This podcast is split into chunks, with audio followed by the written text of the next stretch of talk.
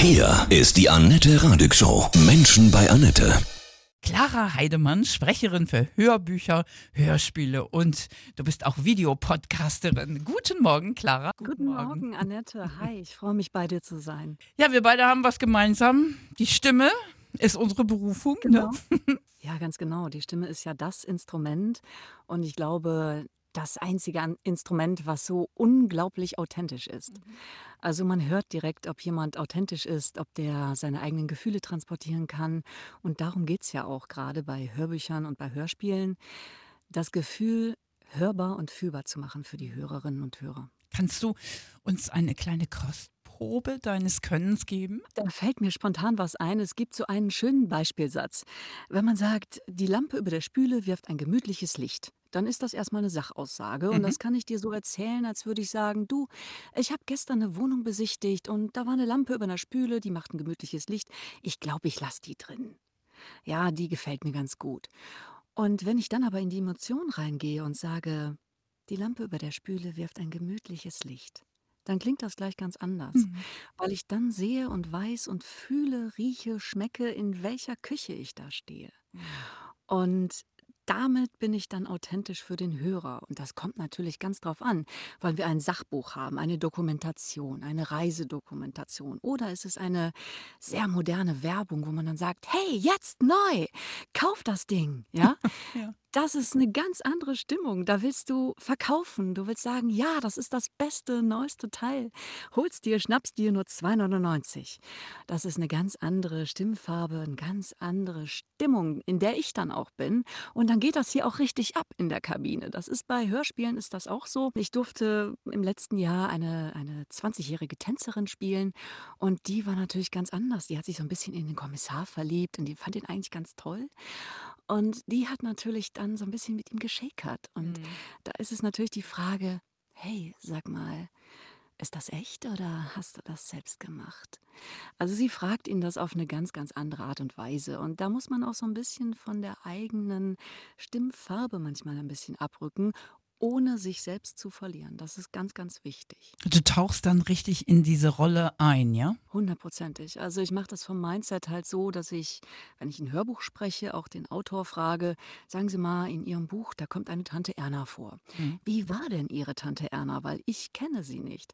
Beschreiben Sie mir doch mal Ihre Tante Erna. Und was wollen Sie mit Ihrem Buch bezwecken? Wen wollen Sie erreichen? Und welche Message steht dahinter?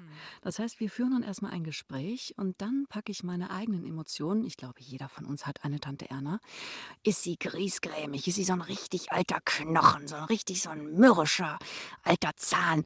Oder ist sie jemand, der eigentlich so ein Goldschatz ist?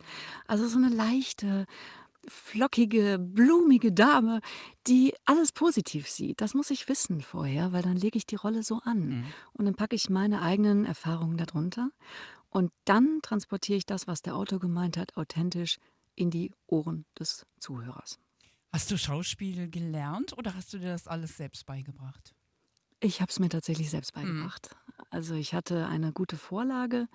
Ich habe vor vielen, vielen Jahren mal angefangen, die ersten Hörbücher ausschließlich für mich einzusprechen. Die gibt es also nirgendwo öffentlich. Naja, dann habe ich mir den Originalsprecher angehört. Das war in dem Fall Jochen Striebeck. Jochen Striebeck hat ähm, Gustav Bär erzählt Gute Nacht Geschichten vorgelesen. Das fand ich so wunderschön, wie er das gemacht hat. Und dann habe ich mir den immer angehört und habe das nachgesprochen und gedacht, warum nehme ich das dem Jochen Striebeck ab und mir noch nicht? Und dann habe ich an mir selber gearbeitet, weil das ist wesentlich wichtiger als dieser ganze Technikbrimborium, dieses ganze Drumherum. Also das kriegt man irgendwann hin, dass man das richtig verkabelt, richtig einstöpselt, Ja. auspegelt und, und, und.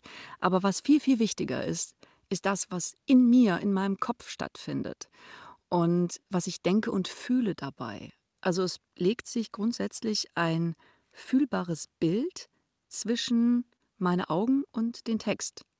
Wow. Und das ja. von Szene zu Szene. Und da gibt es natürlich auch Begriffe, die man in Sachtexten nicht wegwerfen darf. Äh, Hitze, Kälte, eisige Stürme und Dürre zum Beispiel. Also das sind so Extreme. Das sind Gegenpole und da muss man sagen, es ist nicht die Hitze, die Kälte, eisige Stürme und so, das ist so Märchentantenstimmen-like. Und damit schläfern wir unsere Zuhörer quasi ein. Also wir sind eine Einschlafbegleitung für die Zuhörerinnen und Zuhörer. Und das wollen wir ja nicht. Gerade bei Hörbüchern nicht. Und wir wollen, dass die Zuhörer das spannend finden, dass sie dabei sind, sagen, boah, erzähl mir mehr. Und ich könnte dir stundenlang zuhören, weil du legst das aus. Und dann ist es nicht die Hitze, sondern die Hitze. Ich muss die Hitze fühlen. Ich muss in eine Szene eintauchen, in der ich denke, boah, das war ein brüllheißer Sommer und da, boah, war das heiß und da lief mir so richtig der Schweiß runter. Und sprechen ist auch dreckig teilweise. Also ich habe ja diesen kleinen Videopodcast jetzt gestartet in diesem Jahr auf YouTube und da sieht man mich ja dann vor der Kamera. Und es wird im Verlaufe des Jahres auch dazu kommen, dass ich mir bei der Arbeit über die Schulter schauen lasse, damit die Hörer sehen, Mhm. was und wie das eigentlich abläuft. Ja. Also da sind, da werden Fratzen geschnitten teilweise. Das ist richtig dreckig teilweise. Das macht Spaß. Ja, das, das ist auch etwas, in andere Rollen zu schlüpfen. Das macht einfach Freude. Es wollen aus meiner Erfahrung ganz viele Menschen genau das tun, was du machst. Hörbücher sprechen, Werbung sprechen. Das höre ich immer Mhm. wieder. So ein richtiger Ja. Traumjob. Ja, Radiomoderatorin auch. Absolut. Aber so leicht ist es gar nicht, ne? Und der Markt ist hart Nee. umkämpft, oder? Er ist es ist das Härteste überhaupt, finde ich. Also, ich habe das relativ naiv und mit sehr viel, ich sage mal, kindlicher Freude, Freude an Sprache, Freude an Emotionstransport begonnen, um dann festzustellen: „Oh oh Gott, mit dem Rest habe ich gar nicht gerechnet.“ Also, wie gewinne ich Kunden? Wie vermarkte ich mich? Der Außenauftritt. Mit wem vernetze ich mich? Wann? Wie? Wo? Auf welchem Kanal? Ich bin ja auch in Social Media sehr, sehr breit aufgestellt. Das musst du als One-Woman-Show auch erstmal bedienen können. Du musst die Zeit dafür haben. Und dann nimmt das fast ein bisschen Überhand. Und das, was du eigentlich machen willst, das Sprechen, das dann ja, sagen wir mal, es gerät sehr unter Druck. Also du rutscht sehr in eine compressed Version davon und das darf nicht passieren. Es geht aber auch in Wellen. Also wenn du denkst, du hast es verstanden, dann kommt noch jemand und sagt, aber darauf hast du nicht geachtet. Ja. Ja? Ja. Und da musst du dann nochmal ansetzen, musst dann nochmal reingehen. Und ich glaube, wir Sprecher werden niemals fertig. Es wird niemals die perfekte Aufnahme geben. Es wird niemals perfekt laufen. Es gibt immer irgendeinen Struggle, sei es, dass du ein Heuwägelchen hast, eine Textstelle, über die du nicht drüber kommst. Das ist einfach so. Oder dass deine Technik versagt, der Speicher voll ist. Oder, oder, oder, das WLAN fällt aus. Dafür sind wir zum Glück Menschen ne? und äh, keine ja, künstliche Intelligenz. Sehr Die richtig. können ja leider ist auch ja, sprechen. Ne? Ja, das stimmt. Äh, wobei die künstliche Intelligenz ja von Sprecherinnen und Sprechern zunächst einmal lernt. Also das heißt, all das ist vorher mal von einem Menschen gesprochen worden. Ich selber betrachte das gar nicht als die Konkurrenz am Sprechermarkt, weil es dafür Nischen gibt. Hm. Also TikTok, Voices oder ähm, große, hm, äh, große Unternehmen, die das nutzen. Da gibt es ja mehrere bekannte, Google und auch ein Telefonanbieter Apple. Ähm, ja, das haben Menschen gesprochen und dann wird daraus eine KI. Und das hat auch seine Berechtigung, finde ich. Aber ich glaube nicht, dass eine künstliche Intelligenz jemals glaubhaft ein Hörbuch sprechen kann, einen Imagefilm, eine Werbung oder ähnliches. Dafür sind wir da und dafür hat ja auch, und das ist ja das Schöne an der Diversität der Sprecherinnen und Sprecher, jeder Sprecher seinen eigenen Sprachduktus, er bringt seine eigene Persönlichkeit mit, er bringt seine eigene Ausbildung mit, seine eigene Technik und, und, und. Da steckt ganz viel hinter. Und dann hörst du feine Nuancen, diese, ich habe das im Podcast gesagt, diese kleine, noch in, im Raum schwebende Parfumwolke an Emotionsspitzen. Und das ist wichtig. Und da unterscheiden wir uns alle. Und doch haben wir alle eins gemeinsam. Jeder spricht und jeder spricht das auch aus Überzeugung. Nur die Naivität, wenn man sagt, naja, ich will halt einfach mal eben, mal eben ein Hörbuch sprechen, weit gefehlt. Ja. Also davor kann ich nur warnen. Du kannst uns aber als Profi doch ein paar Tipps geben äh, für Menschen, die viel mit ihrer Stimme arbeiten. Ja?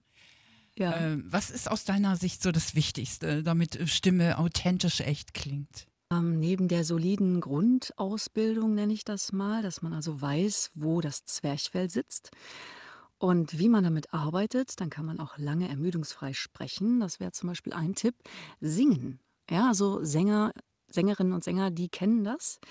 Und daran würde ich mich orientieren. Es gibt sehr viele Free-Tutorials auf YouTube von renommierten Sprechtrainerinnen und Sprechtrainern, die das beibringen. Ähm, es kommt auf den Stand an. Also stehe ich oder sitze ich. Also jetzt hier bei diesem Podcast stehe ich, weil ich lieber stehe als sitze. Bei Hörbüchern sitze ich. Aber wie sitze ich? Körperspannung, Relaxion der Muskeln. Auch mal zwischendurch zu lachen, das entspannt das Zwerchfell. Dass der Mund weder zu trocken noch zu feucht ist, auch nicht spuckig, klebrig, klicksig. Und dann die Investition in ein gutes Mikrofon. Mhm. Und da sollte man sich auch Zeit lassen. Also dann klingt es halt wirklich gut und dann macht es auch Freude. Und dann machen, machen, machen und wiederholen, wiederholen, wiederholen. Wenn es dein Traum ist, go for it. Ja. Mach das. Und gib nicht auf. Es gibt so viele Situationen, in denen du dein Gesicht in den eiskalten Wind halten musst, in so einen richtig fetten Sandsturm.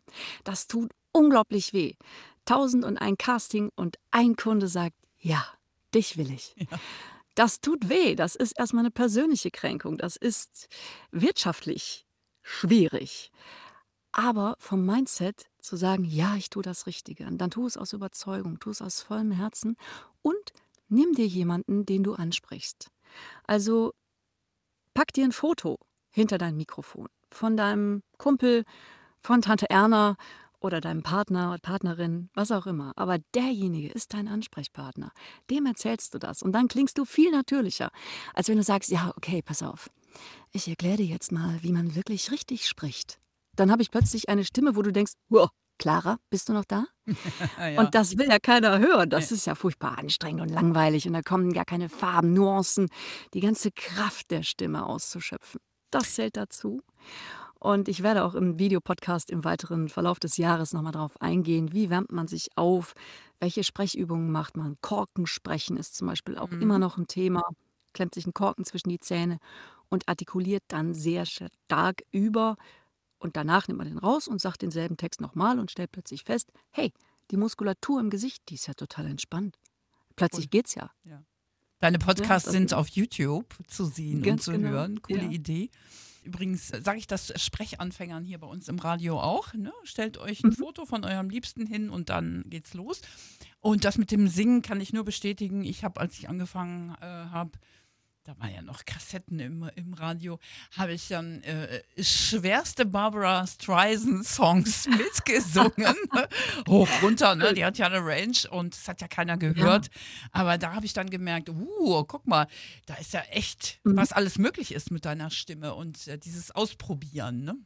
Und so, dass es Absolut. einem auch nicht peinlich ist, weil es eh keiner hört. Ja, und ich finde auch, ich bin, ich habe immer gesagt, ich kann nicht singen. Ich singe nur unter der Dusche oder beim Autofahren. Mhm. Ja, alles andere wäre Körperverletzung für Menschen, die mir zuhören. Mittlerweile geht's. Also ich will nicht sagen, dass ich singen kann, aber ich habe so hart daran trainiert, auch einzelne Vokale einfach nur zu singen oder mit so einem Blubberschlauch ähm, in einem Wasserglas U rauszutönen und dabei dann Tonleiter hoch, Tonleiter runter. Und dabei gemerkt, okay, wow, ich kann die Töne halten. Also ich wusste genau, wie der Ton klingen muss, aber ich kam nicht dahin.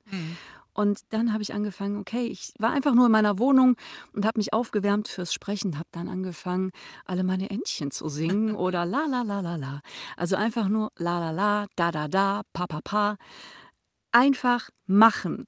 Und das auch in lautstark. Manchmal singe ich auch andere Melodien, aber es muss halt authentisch sein. Und dann merkst du, okay, wow, meine Schultern relaxieren, mein Kopf relaxiert, meine Beine relaxieren und jetzt kann es losgehen. Und das ist total wichtig. Wenn du dir Sachen von vor einem Jahr von dir anhörst, merkst du deine persönliche Entwicklung? Also bei mir ist es jedenfalls so, wenn ich so ein Interview höre, was ich vor einem Jahr gemacht habe, denke ich, boah, das bist du? Echt?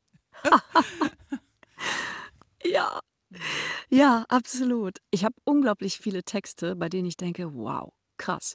Ich habe damals mein persönlich Bestes getan. Absolut. Sonst hätte ich das ja nicht versendet, Genau. hätte das nicht auf meine Webseite gepackt, die momentan übrigens umgebaut wird. Da kommen neue Demos, neue Fotos, wird alles relaunched, kommt demnächst. Aber die alten Demos, die kommen runter, weil ich denke, ne, Mensch, Bist du gar nicht wie, mehr, ne? wie, wie Clara hat eine andere unangenehm. Stimme jetzt. Ja. Ja, es, es, Hm. es ist manchmal so. Und ich finde, das gehört ja auch dazu. Es wäre ja fürchterlich, wenn ich immer noch denselben Stand hätte wie vor fünf, sechs, sieben Jahren oder vor einem Jahr oder auch vor einem halben Ja. Jahr. Da ist ja unglaublich viel passiert, dass ich gesagt habe, okay, ich mache mich jetzt frei. Hm. Ich, ma ich mache das jetzt einfach.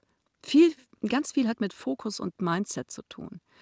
Und dass du liebst, was du machst und überzeugt bist von dir selbst und dann sagst du, okay, ich nehme noch mal das alte Demo, ich nehme noch mal den alten Text und dann mache ich das noch mal neu, einfach nur zu Übungszwecken. Das ist ganz, ganz wichtig. Und wenn man dann noch gute Kolleginnen und Kollegen, super Trainer, Coaches hat, die sagen, ja, okay, ich höre mir das mal an, konkrete Feedback-Aufträge zu geben, zu sagen, bitte sag mir was zur Spuckigkeit, du sagst mir was zur Emotion und du sagst mir was zu was weiterem technisch sehr nerdigem, der Raumantwort. Wie klingt meine Kabine? Wie klingt mein Raum? Sag mir was dazu. Guck dir die Waves an. Da wird's technisch. Und damit kannst du arbeiten, dass ich sage, das muss ich ein bisschen verbessern, da muss Mhm. ich dran schrauben. Und dann geht's wieder in Wellen, dass du dich dann mehr darauf konzentrierst, das technisch umzusetzen, als dass du, also auch sprechtechnisch, als dass du die Emotionen freilässt. Und dann gibt's die Phase, in der man dann sagt, okay, jetzt bin ich safe, jetzt bin ich sicher, jetzt kann ich das mit voller Überzeugung sprechen und dann glaubt mir das auch jeder da draußen. Hast du das manchmal auch, dass Menschen sagen, äh, die dich gut kennen, also live in, in Farbe, körperlich, ja. Ja, Freundinnen, ja, äh, ja. sagen, und die hören dann was von dir, sagen, hm, hab dich gar nicht erkannt, klingst irgendwie so anders. Ja, das stimmt. Mhm. Ganz am Anfang, äh, da hatte ich noch nicht meine Vocal Booth, sondern hatte das etwas, ähm, ja, sagen wir mal, im Selbstbau erschaffen, eine Mini-Sprechkabine. Und da haben Freunde gefragt, sag mal, was machst du denn da? Du bist immer am Schrauben und am Bohren und am Sägen. Was machst du da eigentlich ganz genau? Was soll das? Mhm. Und du sagst immer, du sprichst. Was sprichst du denn? Und dann habe ich mal irgendwann mein Handy genommen und habe das einfach so vom Handymikrofon abgespielt. Und dann guckte mich die Freundin an und sagte, "Oh, bist du das? Ich sage, ja, na klar, na klar bin ich das. Ja. Und das, das klingt schon ein bisschen anders. Du Mhm. klingst näher, du klingst persönlicher, du bist ähm, mehr auf dem Ohr, gerade über Kopfhörer natürlich. Aber grundsätzlich nicht im Alltag genau so, wie ich vor dem Mikrofon auch bin. Ich glaube, man kann das auch gar nicht anders handeln, das Sprechen und das Leben, außer echt zu sein. Mhm. Absolut. Wenn jetzt viele denken irgendwie, ah, ich wollte das trotzdem, ich wollte es mal versuchen, vielleicht äh, schaffe ich es doch mal irgendwie ein Hörbuch zu sprechen oder einen kleinen Auftrag zu bekommen. Mhm. Woran würdest du Mhm. sagen, kannst du Talent festmachen? Wenn ich demjenigen das abnehme, Mhm. also man hat mir schon mal Hördemos zugeschickt und es war derselbe Text oder ein sehr ähnlicher Text. Es waren verschiedene Sprecherinnen und Sprecher und da gab es so zwei, drei Menschen dabei, wo ich gesagt habe, boah, absolutes Talent. Also die sollte sich ganz, ganz unbedingt mal bei Sprecherdatenbanken melden, bei Agenturen melden. Die sollte da unbedingt dranbleiben. Da hat es was mit Sauberkeit der Sprache, der Aussprache zu tun, aber vor allen Dingen, ich habe die Szene gesehen. Mhm. Das ist das Entscheidende. Im Wenn du Kopf, mir eine ne? Szene Mhm. beschreibst, ich muss ja, Kopfkino, ganz genau, du musst das auslösen beim Hörer. Und wenn das der Fall ist, und da kann man natürlich auch gut Freunde, Bekannte fragen, sag mal, nimmst du mir das ab? Und wenn dann, das war auch eins meiner ersten Feedbacks, dass eine gute Freundin sagte, du, ehrlich gesagt, ich muss dir was gestehen, ich mag Hörbücher eigentlich gar nicht, aber ich konnte nicht aufhören, dir zuzuhören. Und ich Ja, glaube, das schön. war eins der größten Komplimente, weil sie gesagt hat, ich habe das gesehen. Ich habe diese Verwahrlosung gesehen, die du beschrieben hast. Das war so diese Verzweiflung auch in den Menschen und, und dann, dann diese Hoffnung. Boah, das Mhm. fand ich gut. Ich habe das gesehen. Ich war in der Szene drin. Das war wie ein Film in meinem Kopf. Und wenn das passiert, dann ja. Und vor allen Dingen, wenn man ein ganz, ganz hohes Maß an Resilienz mitbringt. Man muss mit Misserfolgen umgehen. Es ist ein Job of Negation, wie wir so schön sagen. Das kennt man, glaube ich, so von den Körpermodels. Da kommen 100 Models über den Laufsteg und die eine da, die mit dem kantigen Kinn und dem Grübchen vorne, die, der Rest, danke. Und damit muss man umgehen können. Es ist ein sehr, sehr, eine sehr schnelle Entscheidung, wen will ich, welche Stimme will ich, für welches Projekt, passt, passt nicht. Und die Leute hören sich das dann so drei bis fünf Sekunden an. Bist du drin oder bist du raus? Ja. Und damit muss man erstmal umgehen können. Ja. Das ist Magie und Intuition. Das ist wundervoll. Das ist, Ja, das, ich liebe das ja auch an Stimme, an Radio machen, weil es komplett weg ist von diesem Außen. Ja, das ist wirklich so Ja. schön, weil es sich reduziert nur auf die Absolut. Schwingung und die Energie. Das ist großartig. Ja, das stimmt. Deshalb, ich mag Radio auch sehr, sehr gerne und ähm, höre auch sehr gerne Radio und freue mich natürlich, dass du mich eingeladen hast. Also Mhm. das ist großartig. Ich verrate dir jetzt mal, dass ähm, ich als junges Mädchen, also nach dem Abi oder so, sehr ähm, eine piepsige Stimme hatte und überhaupt Mhm. nicht frei sprechen konnte, jedenfalls nicht vor Publikum. Und ähm, Okay. dass ich jetzt Radiomoderatorin geworden bin, ist aus meiner Sicht wirklich ein Wunder. Aber dann habe ich mir mal ein persönliches Horoskop legen lassen und da steht tatsächlich Mhm. drin, äh, dass ich mit meiner Stimme heilen kann. In Übersetzung. Und das finde ich wirklich Ja. spannend, also dass das auch meine Berufung ist. Und da müsste Super. man bei dir auch mal gucken, das ist bestimmt da auch. Ist Ja, das will ich hoffen. total irre. hoffen. Ja. Ja, vor allen Dingen, es, es tut mir auch gut, Menschen auf der einen Seite zu beruhigen. Deshalb mag ich auch Mhm. Sachtext oder Kinderbücher sehr, sehr gerne. Und wenn man dann so richtig schön in die Rolle von so einem dicken alten Bären schlüpfen kann, der da so ein bisschen knorrig ist am Anfang und dann eigentlich ein herzensguter Typ ist, dieser Teddybär, also das mag ich total. Und ich mag das, wenn ich dann das Glitzern in den Augen sehe oder eben auch zu flüstern. Und ähm, da kommt auch Feedback von Freunden, die sagen, "Ah, Clara, kannst du bitte nur noch flüstern? Das ist so schön, wenn du flüsterst. Das geht so, oh, ich kriege eine Gänsehaut. Das hat mir so gut getan. Oder ich lese auch manchmal im Privaten gute Nachtgeschichten Mhm. vor und die Leute schlafen dann ein. Und ich lese dann noch so ein ganz klein bisschen leiser weiter und dann lege ich auf. Und das freut mich total. Ich liebe das, aber ich mag natürlich auch Rambazamba. Ja, da Mhm. ist das richtig Action. Und auch das, du brauchst immer nur das richtige Publikum für deine Stimme Mhm. und für den Text. Darauf kommt es an. Es muss halt matchen. Bevor du loslegst mit einem Mhm. Text, wie Mhm. bereitest du dich vor? Hast du immer die Beine auf dem Boden? Machst du ein kleines Ritual? Ja, absolut. Mhm. Also es gibt ein paar Songs, die ich dann höre. Also Songs, die mir gute Laune machen. Mhm. Die lege ich mir auf die Ohren. Ich lese mir den Text durch. Also wenn es jetzt ein kurzes Voice-Over ist für einen Imagefilm. Und ich muss wissen, wer wird angesprochen, wo läuft dieser Imagefilm, für wen ist das, welche Intuition steckt dahinter und wie ist die Stimmung. Und dann schalte ich die Musik aus. Ich laufe währenddessen durch die Wohnung. Also ich kann nur dann klar denken, wenn ich laufe. Also da, da muss ich mich bei bewegen oder manchmal so ein bisschen tanzen, so ein bisschen hin und her wiegen. Dann gehe ich den Text so zwei, dreimal durch, je nach Länge natürlich, und fühle mich so ein bisschen rein. Und dann sehe ich, was sind die Signalwörter? Worum geht es hier? Welche Begriffe darf ich auf gar keinen Fall wegwerfen? Wo liegt eine Betonung?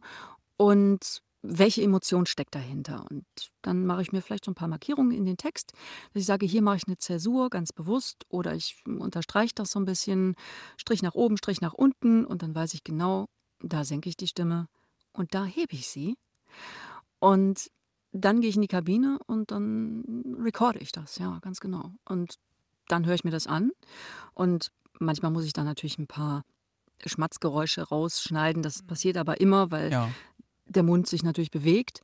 Ich versuche das zu vermeiden und in vielen Fällen klappt es, aber in manchen nicht. Dann schneide ich das raus oder schärfere Anatmer, die schneide ich auch raus. Ja, und dann exportiere ich das zum Kunden. Bei kleineren Produktionen kann ich auch die komplette Postproduktion übernehmen. Das geht aber so bei zwei, drei Minuten, fünf Minuten, dann ist Ende. Große Sachen gebe ich ab an befreundete und gut bekannte Tontechniker. Da kenne ich deutschlandweit viele bin da sehr, sehr gut vernetzt. Die machen dann die Postproduktion für ein ganzes Hörbuch, weil das ist mir zu viel. Und ich gehe vor allen Dingen in so eine Art meditative Versenkung, dass ich mir also vorstelle, welche Szene haben wir hier. Und manchmal tut das auch ganz schön weh. Also ich habe neulich eine Kampagne gesprochen, wo ähm, mir das Bildmaterial auch bereits vorlag, um zu gucken, dieser Text soll unter dieses Bild. Und das fing an mit einem kleinen, unschuldigen Mädchen. Und es ging um benachteiligte Kinder. Also da gibt es dieses Jahr in Berlin ein Festival zu, zugunsten von benachteiligten Kindern. Und der Opener ist halt mit meiner Stimme geflüstert. Und das ist auch eine Herausforderung, Emotionen zu flüstern. Das ist gar nicht so leicht. Und das ist mir so ans Herz gegangen, dass ich dachte, boah, ich habe gerade einen Kloß im Hals. Ich kann das gerade nicht sprechen. Ich muss mal rausgehen und muss dann wirklich die Stimme frei machen, weil es ist mir, ich habe mich da so reingesteigert, dass ich dachte, ah, jetzt bitte nicht weinen. Bitte nicht weinen vorm Mikrofon. Ja, beruhige dich, da musst du dich auch selber einfangen. Du darfst dich Du musst kontrolliert sein. Du musst beim Hörer ein Knöpfchen drücken, aber nicht bei dir selbst. Mhm. Das ist auch eine Form der Selbstkontrolle, die dann erfolgt bei ganz, ganz schwierigen Texten. Wow, du bist so ein One-Woman-Unternehmen, ja? Also du machst ja alles selbst. Wahnsinn. Toll. Ja, genau. Und ich habe das alles selber auch äh, mir beigebracht. Da war viel Try und Error dabei. Ja. Ähm, Gerade technisch, ne? Also. Ja, absolut. Ja. Und auch die Entscheidung zu treffen, welches Mikrofon, Mhm. welches Kabel, welches Interface, welche sogenannte DAW, also mit welcher Software nehme ich auf, wenn ich Mhm. Post produziere, womit mache ich das? Und ähm, das sind alles Einzelentscheidungen. Manche Sachen probierst du an, stellst fest, nee, der Schuh passt nicht. Dann suchst du nach neuen Ufern sagst, okay, ich gucke mal da und da lang. Und ja, das ist äh, viel, viel Arbeit, aber eben auch Arbeit, die, die mir Spaß macht. Also wie gesagt, würde ich nicht dahinter stehen, ich ließe das bleiben, weil das kann ich garantieren, es ist unfassbar aufwendig und es ist nicht damit getan, dass du hier einfach dich hinstellst und sagst, ich habe hier den Text und dann fange ich mal an zu lesen und dann ist das schön und wir freuen uns alle und dann ist gut. Und vor allen Dingen, wenn du selber auch die Regie machst. Ich, mache, ich arbeite natürlich auch mit Fernregie über Session Link zum Beispiel und da können dann Regisseure und Cutter und die können alle dabei sitzen. Ich bin hier in der Kabine, ich komme aber auch in andere Tonstudios und dann machen wir es dort. Aber bis dahin mache ich natürlich auch die Regie selbst, dass ich sage, "Mm, mm, mm, mm, das war unsauber. Mm, mm, mm, da hast du die Emotionen nicht gekriegt und du korrigierst dich selbst. Und ich bin, habe mal das Feedback bekommen, du bist im besten Sinne perfektionistisch. Und das trifft es auch. Du darfst nur nicht überdrehen, weil das führt zu der, der Frage zurück. Die Aufnahmen von vor zwei Jahren oder einem Jahr, natürlich gefallen die mir noch, aber ich würde sie heute anders sprechen. Du darfst nur nicht versuchen, mehr als dein persönlich Bestes zu erreichen.